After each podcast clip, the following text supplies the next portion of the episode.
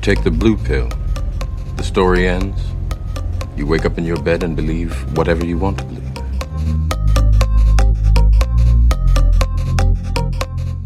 ¿Qué tal? ¿Cómo estáis? Muy buenas. Bienvenido a Soma, tu dosis de no ficción.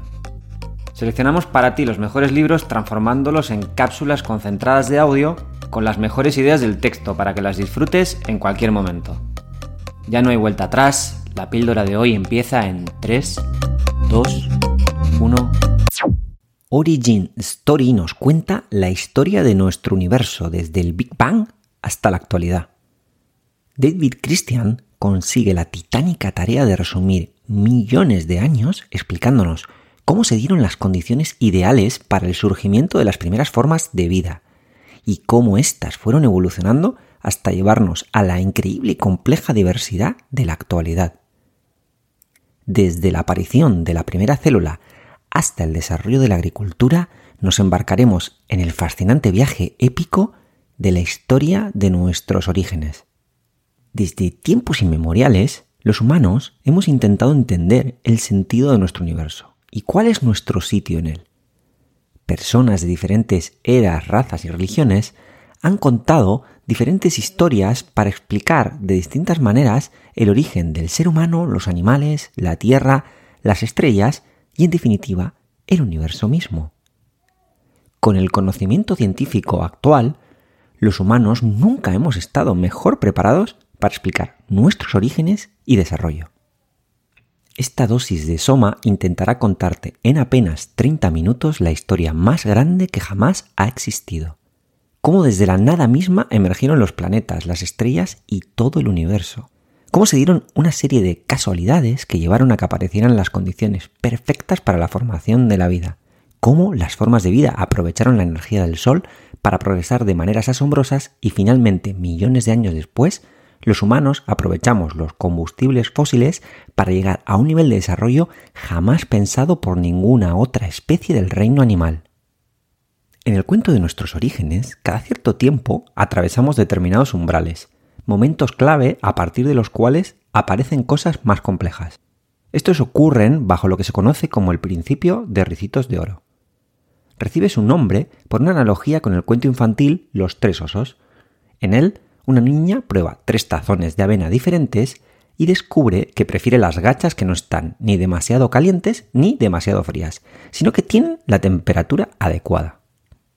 El concepto de la cantidad justa se comprende fácilmente y se aplica a una amplia gama de disciplinas.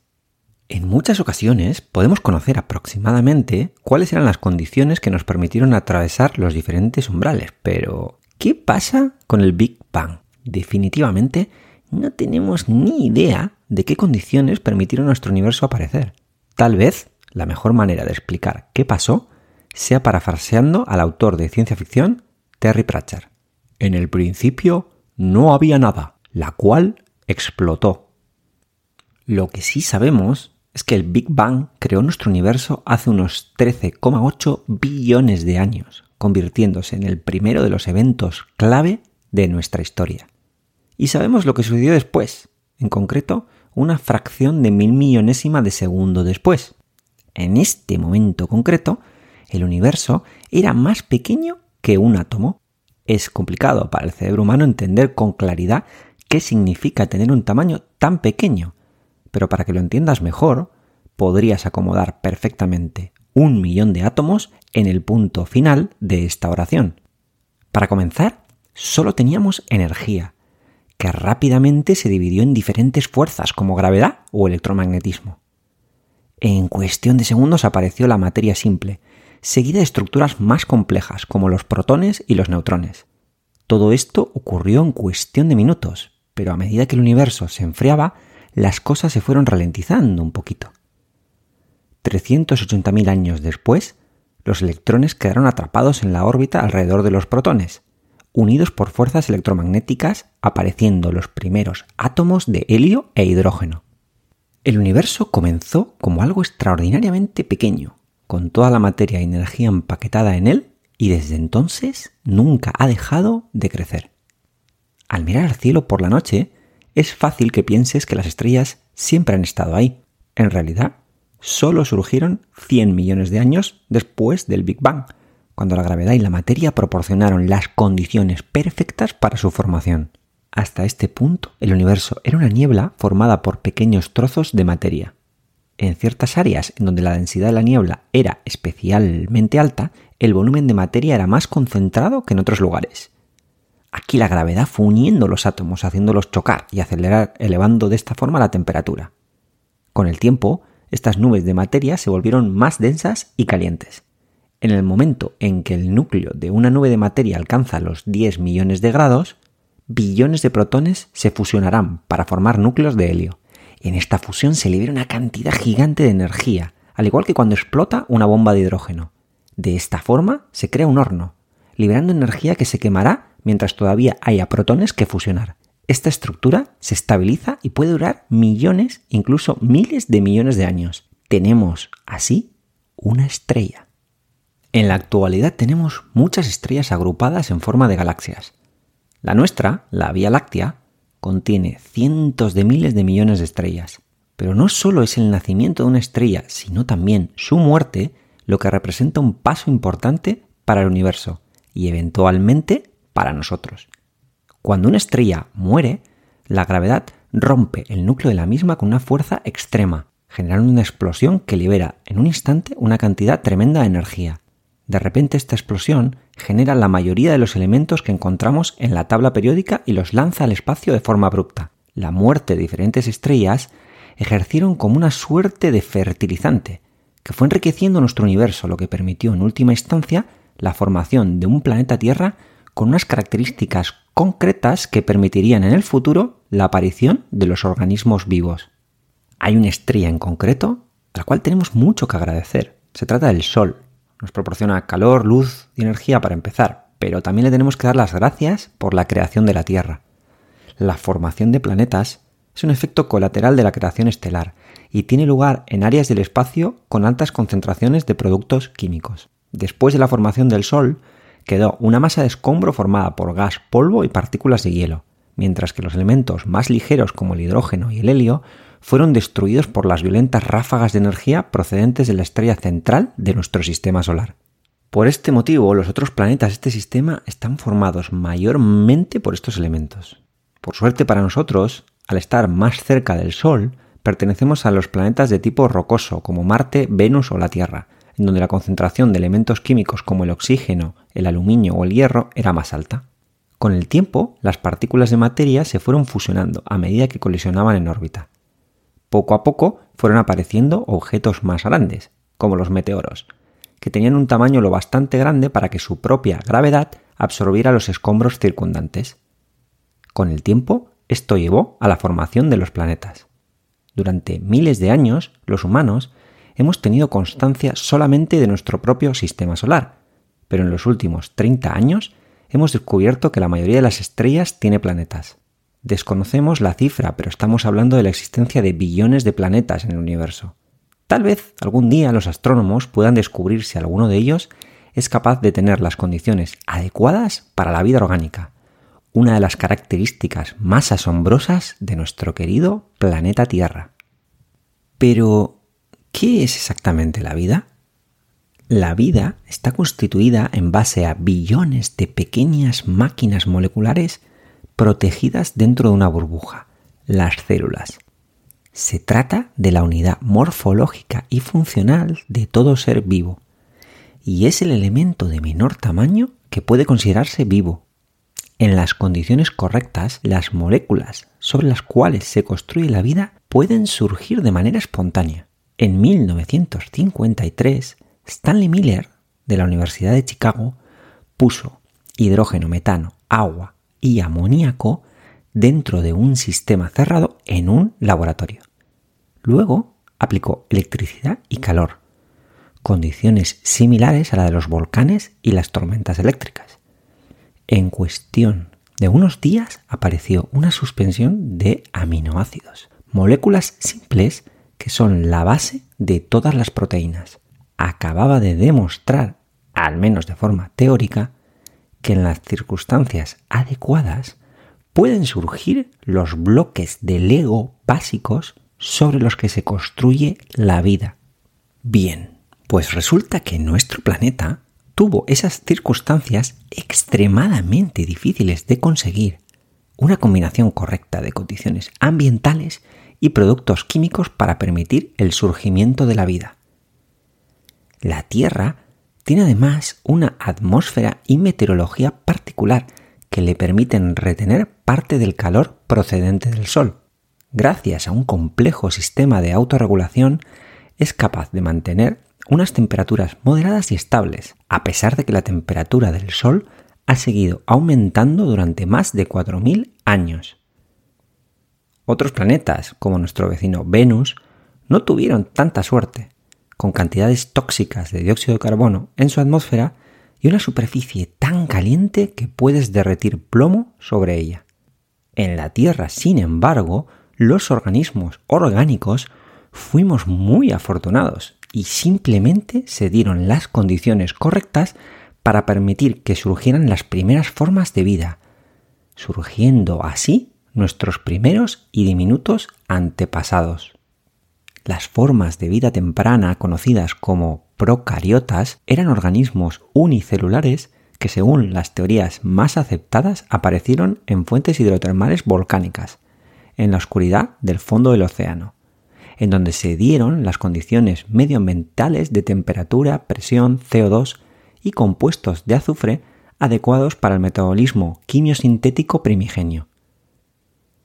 Se trata de células pequeñas, simples y carentes de núcleo celular, pero capaces de detectar información, como por ejemplo calor, e incluso responder al mismo. ¿Cómo unas criaturas tan simples consiguieron evolucionar hacia formas más complejas de vida?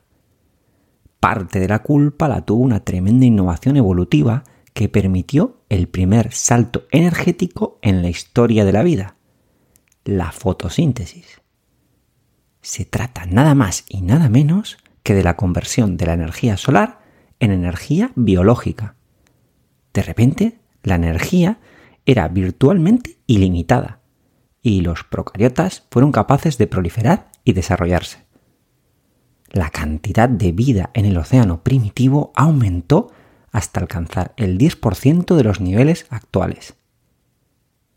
Hace 3 billones de años, el mecanismo evolucionó y comenzó a producir oxígeno generando un impacto tremendo en nuestra atmósfera. Los átomos de oxígeno comenzaron a formar lo que hoy es conocido como la capa de ozono una capa que nos protege de la radiación solar y que permitió a las algas comenzar a crecer por primera vez en la superficie terrestre. Antes de su formación, la superficie terrestre era prácticamente estéril. La flamante neoatmósfera trajo malas noticias para la mayoría de los procariotas, ya que era tóxica para ellos, causando un auténtico holocausto de oxígeno y relegando a los supervivientes a las profundidades del océano. Por otro lado, el oxígeno hizo que bajaran mucho las temperaturas y durante 100 millones de años la Tierra estuvo cubierta de hielo. Aunque esto puede parecer un retroceso, favoreció la aparición de unos organismos que conseguían utilizar el oxígeno del aire. También contribuyó a elevar y estabilizar la temperatura atmosférica. Estos organismos eran los eucariotas, eran además especiales por otra razón, la forma de reproducirse. Hasta entonces, los organismos se limitaban simplemente a copiarse a sí mismos, pero los eucariotas mezclaban su material genético con otras células. Puede parecer un avance menor, pero fue tremendamente importante porque significaba la aparición de pequeñas variaciones genéticas entre generaciones. Este cambio le dio a la evolución la herramienta perfecta para aumentar progresivamente la diversidad de los organismos vivos. Había comenzado la era de la biodiversidad. Con los beneficios energéticos de la fotosíntesis y la capacidad de manejar el oxígeno, los organismos unicelulares fueron capaces de evolucionar hacia los más complejos seres multicelulares. Plantas, hongos y con el tiempo los animales se desarrollaron y fueron prosperando por los océanos y la superficie terrestre, La gran cantidad de plantas capaces de realizar la fotosíntesis sobre la superficie terrestre hizo que se consumieran grandes cantidades de dióxido de carbono, a la par que se liberaba oxígeno, creando así una atmósfera enriquecida, crítica para poder vivir y respirar. La colonización de la Tierra supuso un reto a nivel evolutivo. A diferencia de en el mar, donde la gravedad no supone un gran problema, fuera de ella las plantas tenían que ser capaces de ponerse en pie. Eran necesarios materiales rígidos y sistemas de conducción interna para mover líquidos en contra de la gravedad. De una forma similar, los animales desarrollaron bombas internas, como tu propio corazón, para mover los nutrientes dentro de su organismo. Poco a poco, muchos organismos fueron aumentando su nivel de inteligencia, gracias sobre todo a la selección natural. Esta primó la capacidad de procesar información. Conocer qué especie de depredador representa una amenaza o qué plantas eran comestibles y cuáles no, eran cosas claves para sobrevivir. Una gacela que se quedara sentada plácidamente mientras se aproxima un león no durará lo suficiente como para poder pasar la información genética a su descendencia. Además de la evolución, otros eventos fueron importantes para el desarrollo de formas de vida que eventualmente permitirían la aparición de los humanos.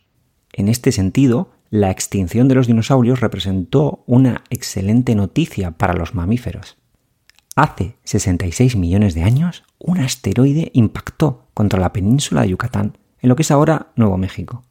El impacto creó una inmensa nube de polvo que bloqueaba la luz del Sol, creando un invierno nuclear y una lluvia ácida letal prácticamente la mitad de las especies de plantas y animales murieron, mientras que las especies más grandes como los dinosaurios fueron las más perjudicadas, posiblemente porque necesitaban más energía para sobrevivir, siendo esta mucho más difícil de conseguir con las nuevas condiciones ambientales. Por el contrario, los mamíferos, que eran criaturas mucho más pequeñas, similares a los roedores, consiguieron sobrevivir. Al eliminar la competencia que suponían los dinosaurios tenían vía libre para poder desarrollarse. Uno de estos grupos de mamíferos que prosperaron fueron precisamente los primates. Nuestra especie es relativamente joven si nos comparamos con el universo. Los humanos nos separamos de los primates hace aproximadamente unos 6 millones de años. Recordar que el universo tiene 13.800 millones de años y los primeros organismos vivos aparecieron hace unos 600 millones. La primera diferencia importante con nuestros hermanos primates fue que los humanos adoptamos la bipedestación, un cambio importante frente a nuestros antepasados que arrastraban los nudillos y que tuvo importantes efectos en nuestro desarrollo. Para caminar sobre dos piernas necesitábamos caderas más estrechas, lo que dificultaba mucho el parto en una especie cuyo cerebro era cada vez más grande. Para solucionarlo, la evolución buscó una solución arriesgada, haciendo que las crías de Homo sapiens nacieran con un cerebro muy inmaduro, lo que nos ponía a merced de muchos depredadores.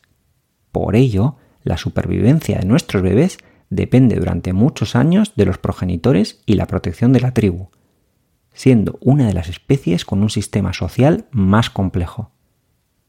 Hace dos millones de años, el Homo erectus aprendió a utilizar herramientas y controlar el fuego.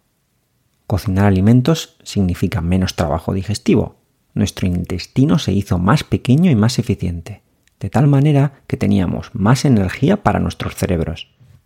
Pero el cambio más espectacular tuvo lugar con la aparición del Homo sapiens tan solo hace unos cientos de miles de años. ¿Qué hace de nuestra especie radicalmente diferente? El lenguaje. Por supuesto, otros animales son capaces de comunicarse, incluso en el laboratorio los chimpancés son capaces de aprender varias palabras. Pero esta comunicación está muy limitada. Un animal puede ser capaz de advertir a otro el peligro inminente en las proximidades, pero no es capaz de volver a la tribu y advertir de la presencia de una manada de leones asentada a 5 kilómetros de distancia. El lenguaje fue un cambio de paradigma que permitió transmitir información cada vez más compleja, el aprendizaje colectivo y la acumulación de conocimiento de persona a persona y de generación en generación. El festín de información novedosa nos llevó a grandes avances en el uso de energía, herramientas, recursos y a la aparición de formas avanzadas de ocio. El mejor uso de los recursos permitió que la población de humanos fuera creciendo. hace 30.000 años era de 500.000 humanos. Hace 10.000 años éramos entre 5 o 6 millones. En este punto de nuestra historia, los humanos estábamos repartidos por todo el mundo. Desde Siberia hasta Australia, pequeñas comunidades disfrutaban de unas condiciones de vida mejores que cualquier otra especie animal. Estábamos a punto de atravesar el siguiente umbral en la historia de nuestro desarrollo, la aparición de la agricultura. Esta importante innovación apareció fundamentalmente como respuesta a las presiones demográficas que sufríamos los humanos. Por ejemplo, los natufianos, comunidades de humanos que vivían en aldeas de cientos de personas en las costas del Mediterráneo Oriental. Originalmente, estos eran recolectores, pero las presiones de la población creciente les forzaron a buscar nuevos recursos. Tenían poca tierra y por ello se vieron obligados a buscar técnicas que les permitieran incrementar la productividad de las que ya poseían. El cambio no se hizo por placer, sino por necesidad.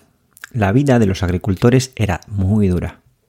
Los restos óseos de las natufianas muestran severos desgastes causados presumiblemente por largas jornadas arrodilladas para moler grano. A pesar de esto, la necesidad impulsó la nueva técnica, cambiando para siempre el estilo de vida y la forma de manejar los recursos y obtener energía. A medida que la productividad de la agricultura fue aumentando, se generaron excedentes significativos. Había más alimentos y bienes de los que se necesitaba para la vida diaria. Mucha gente de repente se encontraba con tiempo libre, ya que no todo el mundo tenía que trabajar la tierra. Si la gente no pasaba tiempo en el campo, podía dedicarse a otras cosas, como por ejemplo a la fabricación y venta de vasijas. Podemos hacer un seguimiento de este cambio gracias a la arqueología. Las vasijas más antiguas de Mesopotamia eran simples individuales, pero hace unos 6.000 años ya tenemos evidencia de talleres especializados de alfarería.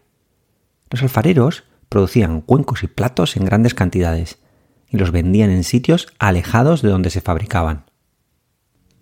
Progresivamente, los excedentes también generaron que aumentaran las especialidades. Hace 5.000 años en Uruk una ciudad de Mesopotamia, se realizó una lista de todas las profesiones que existían en ese momento. Incluía reyes, cortesanos, sacerdotes, recaudadores de impuestos, trabajadores de plata e incluso encantadores de serpientes.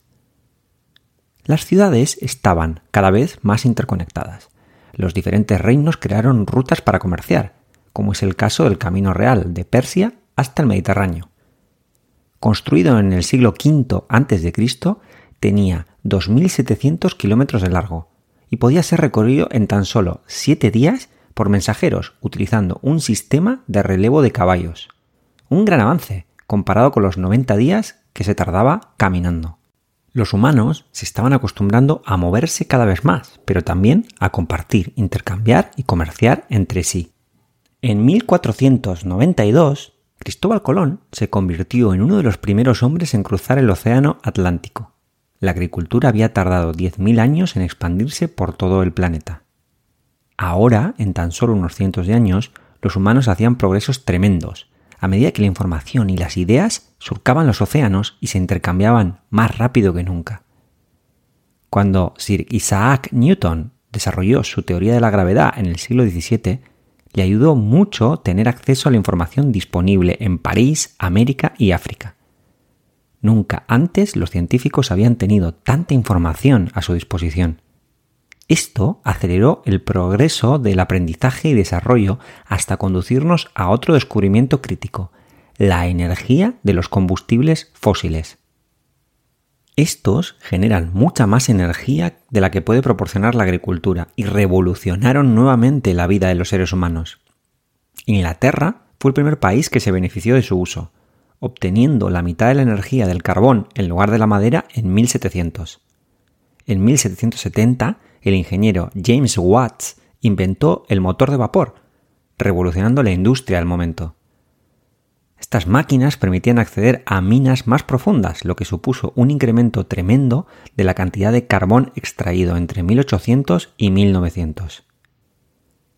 El descubrimiento posterior de la electricidad potenció otra ola de innovaciones importantes y mejoró de forma radical la comunicación. A comienzos del siglo XIX, la vida más rápida de comunicarse era el caballo. En 1837, con la invención del telégrafo, la comunicación se volvió tan rápida como la velocidad de la luz. Por primera vez en la historia del universo, una especie, el Homo sapiens, se había convertido en clara dominante. Desde la Segunda Guerra Mundial hemos experimentado el mayor estallido económico de la historia, impulsado fundamentalmente por los combustibles fósiles y la innovación tecnológica. Muchos historiadores y científicos argumentan que estamos viviendo en el inicio del Antropoceno, una nueva era caracterizada por el control humano de la biosfera. Otros autores, como el científico y analista político Václav Smil, no lo tienen tan claro. Por un lado, no cabe duda de nuestra interferencia en los ciclos bioquímicos globales y la pérdida de biodiversidad atribuible a acciones humanas. Desde el vertido de nuestros desechos hasta la deforestación masiva y la erosión acelerada de los suelos, pasando por la contaminación generada por la agricultura, las megaciudades, industrias y transporte. En conjunto, estos impactos de la acción del hombre no tienen precedente y son de una escala que bien podría poner en peligro el futuro de nuestra especie. Pero, ¿es realmente tan completo nuestro control del destino del planeta? Hay también muchas evidencias en contra. Algunas variables, como las reacciones termonucleares del Sol, la forma de la Tierra y la circulación de su atmósfera, están todas fuera de cualquier interferencia humana. Tampoco podemos esperar controlar nunca los enormes procesos de terraformación, la tectónica de placas, y somos meros espectadores de las tres consecuencias más violentas de las mismas, erupciones volcánicas, terremotos y tsunamis. La supervivencia de algunas ciudades como Tokio, Los Ángeles y Pekín dependen por completo de ausencia de megaterremotos. Incluso cuando medimos el tiempo, no en términos geológicos, sino civilizatorios, nos topamos con amenazas nada despreciables de asteroides capaces de destruir la Tierra, cuya trayectoria podíamos predecir, aunque no alterar. En cualquier año dado, todos estos fenómenos son extremadamente improbables, pero debido a su gran capacidad de destrucción, sus efectos son ajenos a la experiencia humana. Entonces, ¿por qué nos apresuramos a erigirnos en creadores de una nueva época geológica en lugar de esperar un poco a ver cuánto puede durar el experimento dirigido por Homo sapiens. Sabemos que el ego humano tampoco tiene precedentes en el reino animal, y uno de sus principales defectos es la excesiva tendencia a la velocidad. ¿No sería mejor seguir el consejo de los romanos? Festina lente, apresúrate despacio. Cada una de las épocas transcurridas desde la era cenozoica duraron aproximadamente 2,5 millones de años, y ahora solamente han transcurrido menos de 12.000 años desde el Holoceno. Si efectivamente hay un antropoceno, no puede datarse antes de hace 8.000 años, es decir, desde el principio de la agricultura sedentaria, o 150 años, desde el despegue de la quema de combustibles fósiles. Si conseguimos seguir aquí otros 10.000 años, deberíamos celebrarlo dándole nombre a la época marcada por nuestras acciones. Entre tanto, esperemos un poco antes de determinar que nuestra huella en el planeta es algo más que un modesto microestrato en el registro geológico y apenas un instante en el contexto de la gran historia de nuestro universo. Hasta aquí la cápsula de hoy. Si te ha gustado y quieres saber más, te recomiendo leer el libro completo, Origin Story, de David Christian. Historiador y estudioso de la historia rusa, se ha destacado por enseñar y promover la disciplina emergente de la gran historia, una disciplina académica que analiza la historia desde el Big Bang hasta la actualidad. Estamos también en Instagram como Soma Nonfiction, en donde publicamos contenido relacionado con cada episodio de Soma. Gracias por escuchar y hasta la siguiente dosis. You take the red pill, you stay in Wonderland, and I show you how deep the rabbit hole goes.